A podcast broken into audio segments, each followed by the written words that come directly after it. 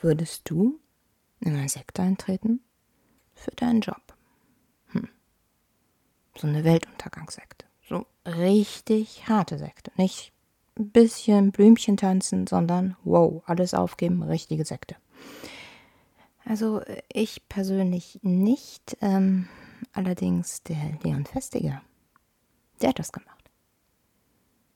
Um eine Theorie zu beweisen. Um, boah, sein Wissen hat ihn dahin getrieben, sagen wir es so. Und zwar zu der Dorothy. Dorothy Martin. Das ist eine Vorstadtlady. Äh, wird, sie wird als Vorstadthausfrau angegeben und sie hat eine Sekte gegründet. In dieser Sekte ging es darum, natürlich, dass die Welt untergeht. Das war gleich eine, eine krasse Sekte. Nicht so was Kleines, sondern Weltuntergang. Mit 21. Dezember 1954 wird die Welt untergehen. Flut, das haben die Aliens ihr auch erzählt. Und ähm, es hat sich, ja, leider haben sich einige Menschen um sie versammelt und viele haben auch ja, ihr Leben dann aufgegeben, haben all ihr Vermögen verkauft und haben alles aufgegeben und hinter sich gelassen. Familie, Bindungen, also sie haben sich völlig dem hingegeben. Ja, und da, da war der Leon jetzt darunter. Denn er wollte unbedingt etwas zu seiner kognitiven Dissonanz äh, feststellen und wissen, hm, warum handeln manche Menschen so komplett anders und fühlen sich in so komischen Spannungszuständen und warum sind manche Handlungen so für ihn subjektiv gar nicht nachfühlbar und auch an messbaren Werten so gar nicht nachfühlbar im Nachhinein und du kannst dir dadurch nicht überzeugen. Und was wäre da besser als eine Sekte? Also jetzt mal ganz ehrlich, ich, ich fand die genial. Also als ich das gelesen habe, dachte ich, boah, ist das genial. Und natürlich, ähm, ihr hört gerade an meinem Podcast, ähm, du kannst dir jetzt auch vorstellen, die Welt ist nicht untergegangen. Na, das hatten wir doch in den 2000er auch schon mal, ne? Ähm, auf jeden Fall, da haben die Leute dann geguckt, hm, die Wissenschaftler, was machen die Leute jetzt? Also es ging eigentlich hauptsächlich auch darum, um die Neugier, was machen die Leute? Die Welt ist jetzt nicht untergegangen. Und da dachten die sich, okay, es gibt jetzt zwei Möglichkeiten. Entweder die Leute verlassen die Sekte, die sehen ein, okay, Welt ist nicht untergegangen, müssen sich leider ihren Glaubenssätzen stellen, ein bisschen umkorrigieren. Es entsteht absolute Dissonanz, andere Entscheidungen. Ah, natürlich, man hat, man hat was anderes erwartet. Aber man handelt dann einfach anders. Oder sie, sie bleiben. Hm. Ja, aber warum bleibt man? Denn nicht alle sind gegangen, einige sind geblieben. Und da hatte er so drei Ansätze. Warum die zweite Gruppe? Denn es entstanden wirklich zwei Gruppen. Einige sind gegangen und die anderen sind geblieben. Warum ist denn die zweite Gruppe nicht gegangen? Denn es wurde jetzt wirklich die Theorie falsifiziert. Also er hat was gesucht, was dann wirklich nicht passiert. Und alle sind am nächsten Tag aufgewacht. Also diese Theorie kann nicht stimmen. Man, man braucht ja irgendetwas, was wirklich komplett sicher ist, was man auch komplett fühlen kann. Und deswegen hat er sich auch ja, auf die Theorien geworfen und nicht auf irgendwelche anderen, denke ich. Und ähm, ja, bei einigen gibt es so eine tief sitzende Überzeugung, die auch in ihren Alltag geht, wofür sie ja, diese Sekte auch brauchen. Und diese Glaubenssätze, das äh, hat dann was sehr Religiöses, das bringt, gibt ihnen einfach Halt. Und sie können es nicht aufgeben, auch wenn die Welt nicht untergegangen ist. Und ja, was, was, sehr, was sehr Positives ist, auch wenn ich das jetzt so traurig sage. Ne? Und ähm, andere, ein zweiter Grund ist, wenn man Dinge getan hat, die man nicht rückgängig gemacht machen kann. Vor allem die Leute, die, ja, wenn du dein Vermögen aufgegeben hast, wenn du bestimmt ist nicht deine ganze Familie mit in die Sekte gegangen. Was gibt es da für Streitigkeiten? Was gibt es da für Diskrepanzen? Was ist davor passiert? Vielleicht sind Dinge passiert, die in, in dem Kopf der Menschen, boah, es war jetzt um 1957 herum, da ist auch ein bisschen konservativer alles, ist das dann verzeihbar. Hm. Muss man sich überlegen, ne? Und viele kamen anscheinend zu dem Schluss Nein und sind geblieben, da die Konsequenz zurückzugehen für sie viel schlimmer erscheint. die dritte Gruppe, das war, waren die Menschen, die in der Sekte soziale Unterstützung gefunden haben. Struktur, Menschen, Halt. Vielleicht waren das Menschen, die draußen es nicht hatten. Und dort fühlten sie sich halt, ja, sicher zu Hause, haben das erhalten, was sie außerhalb der Sekte nicht bekommen haben. Und das war ihnen einfach wert, so wertvoll, dass sie diese Diskrepanz und diesen nicht erlebten Weltuntergang, dass der in Ordnung war mit der Argumentation äh, von Dorothy, dass äh, die Sektmitglieder einfach sowas von gut waren und so gute Menschen, dass die Aliens sich umentschieden haben. Ja, das ist die Lösung. Die Aliens haben sich umentschieden. Manche reicht, für andere hat das nicht gereicht. Die sind dann gegangen, die anderen sind dran geblieben. Wie die Sekte sich jetzt da eventuell noch aufgelöst hat oder so, da habe ich jetzt nichts weiteres gefunden, aber ich finde es schon ja, ich finde ich find dieses Experiment echt gut, denn ähm, wenn wir ein bisschen auf die heutige Zeit gucken, da wird ja auch unheimlich viel dis also diskutiert und ich habe das Gefühl, dass ähm, manchmal irgendwie zwei Meinungen auch gar nicht akzeptiert werden, also dass nicht zwei, es ist ja eine Dissonanz, klar, aber dass nicht ein Mensch eine unterschiedliche Meinung haben kann als ein anderer Mensch. Diese Akzeptanz ist irgendwie sehr untergegangen. Und ich finde gerade diese Theorien, die erinnern mich manchmal irgendwie ein bisschen an die letzten paar Jahre und an das Hin und Her und, und den Streit und, äh, und diese Spannungsgefühle und, und an die kognitive Dissonanz, die wir, glaube ich, alle irgendwie hatten. Also man hat eine Information und ja, man hat einen Spann, hat noch eine Information, die nicht zu der eigentlichen Information hat, die man vorher hat. Das ist ein, äh, eine Information, die gegen deine Überzeugung spricht. Und dadurch erzeugst du so einen ganz unangenehmen Spannungszustand. Sind, äh, also manchmal sind es zwei Kognitionen, also zwei Gedanken, die im Widerspruch zueinander stehen, aber es kann auch äh, ein Gedanke von dir sein und ein Verhalten. Also du, du denkst was anderes, aber das Verhalten ist dann anders und das ist natürlich dann nicht vereinbar und dann entsteht Stress. Und das kann echt krank machen. Und vielleicht mussten einige Leute in den letzten Jahren gegen ihre Überzeugungen handeln und haben echt viel Stress. Mhm. Und dann ist die Sache, je nachdem, ist ja egal, was für eine Überzeugung man hatte gehört man dann zur Gruppe 2, denke ich mir so. Also denkt man, dass man Dinge getan hat, die nicht verzeihbar sind oder gesagt hat, die nicht verzeihbar sind. Und deswegen mache ich auch diese Folge. Denn ich glaube, dass verdammt viel verzeihbar ist.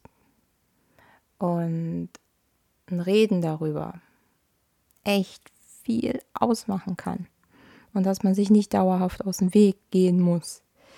Und dieser Spannungszustand, der dann auch zwischen Menschen und Gedanken entsteht und auch zwischen den einzelnen Menschen, die kann man ja nur aufheben, wenn man sich damit auseinandersetzt.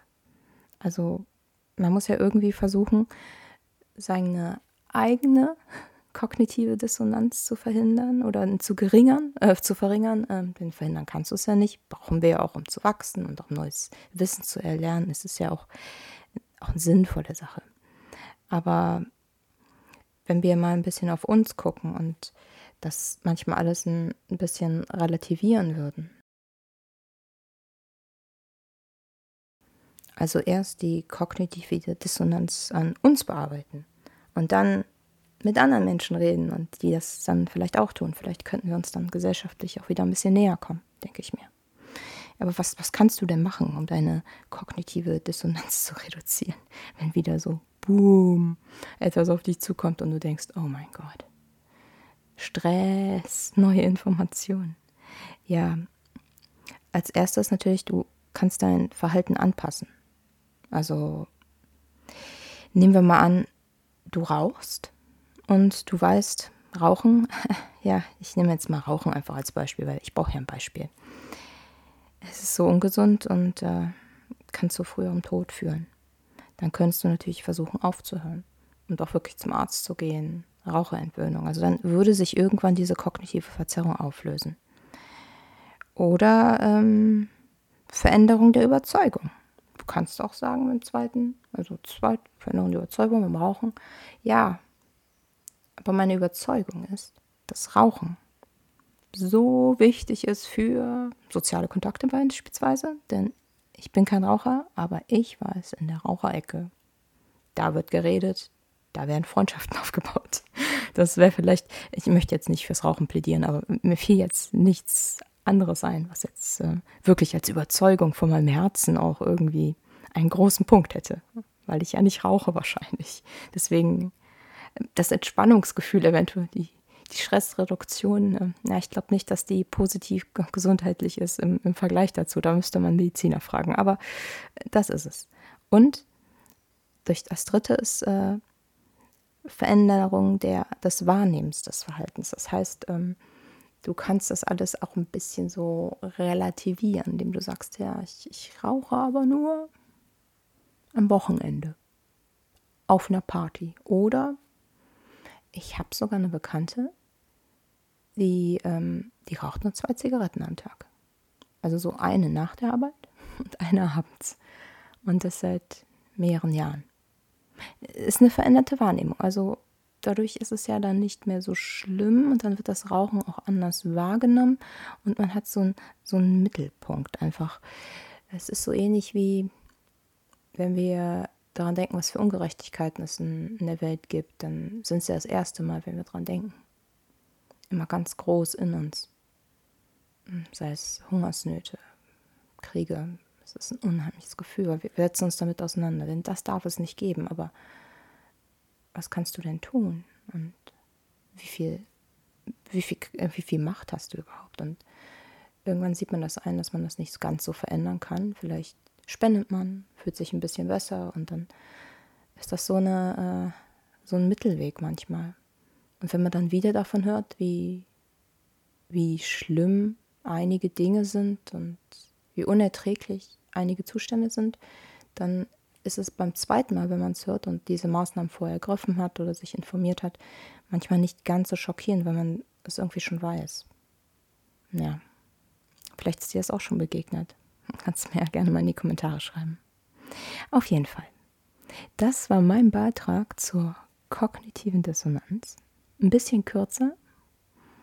Und ich habe es hauptsächlich auf diesen Sektenaspekt äh, gebrochen. Ich hoffe, er hat dir gefallen und vielleicht sind da ja auch ein, zwei Ansätze drin, wo du dich wiedergefunden hast. Also, hm, ich finde mich schon in einigen Sachen wieder, denn so kognitive Dissonanz und ähm, Überzeugung, von dem man sich verabschiedet, um neue Überzeugungen zu gewinnen, das ist ja auch ziemlich wichtig. Und natürlich gibt es Dinge, die ich vor Jahren mal geglaubt habe, wo ich jetzt denke, hm, nee, ob das jetzt so stimmt, weil man sich einfach damit auseinandergesetzt hat und nicht weggelaufen ist. Aber das ist so unangenehm, weil man möchte ja eigentlich auch bei den Nachrichten eher die Nachrichten lesen, die deiner Meinung zustimmen. Weil das fühlt sich ja gut an. Nachrichten, die sich nicht gut anfühlen, puh, weil sie nicht deine Meinung haben hm, oder nicht in deiner Bubble sind, die sind manchmal ziemlich unangenehm.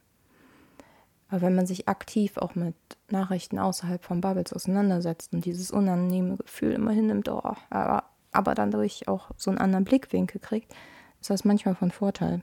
Ja, das, das mache ich für meine äh, kognitive Dissonanz, dass ich mir ab und zu Dinge ansehe, die gar nicht meine Überzeugungen sind.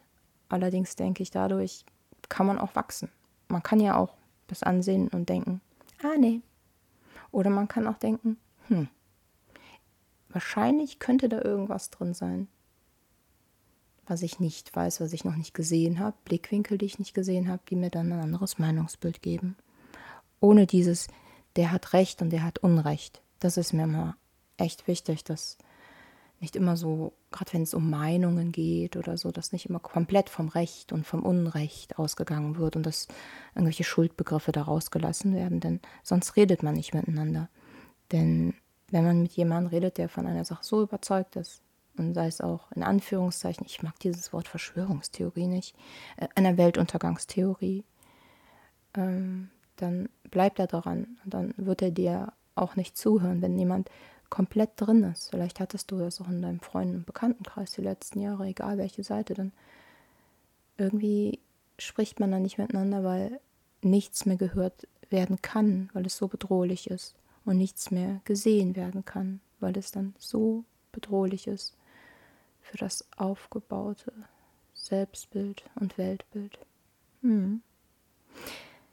Ja, aber da wir jetzt alle nicht mehr Insekten sind und ein bisschen was über die kognitive Dissonanz sowieso wissen und uns sowieso ab und zu ein bisschen reflektieren, können wir ja manchmal denken, wenn wir jetzt was sehen, wo wir denken, ne, also wirklich, weg damit.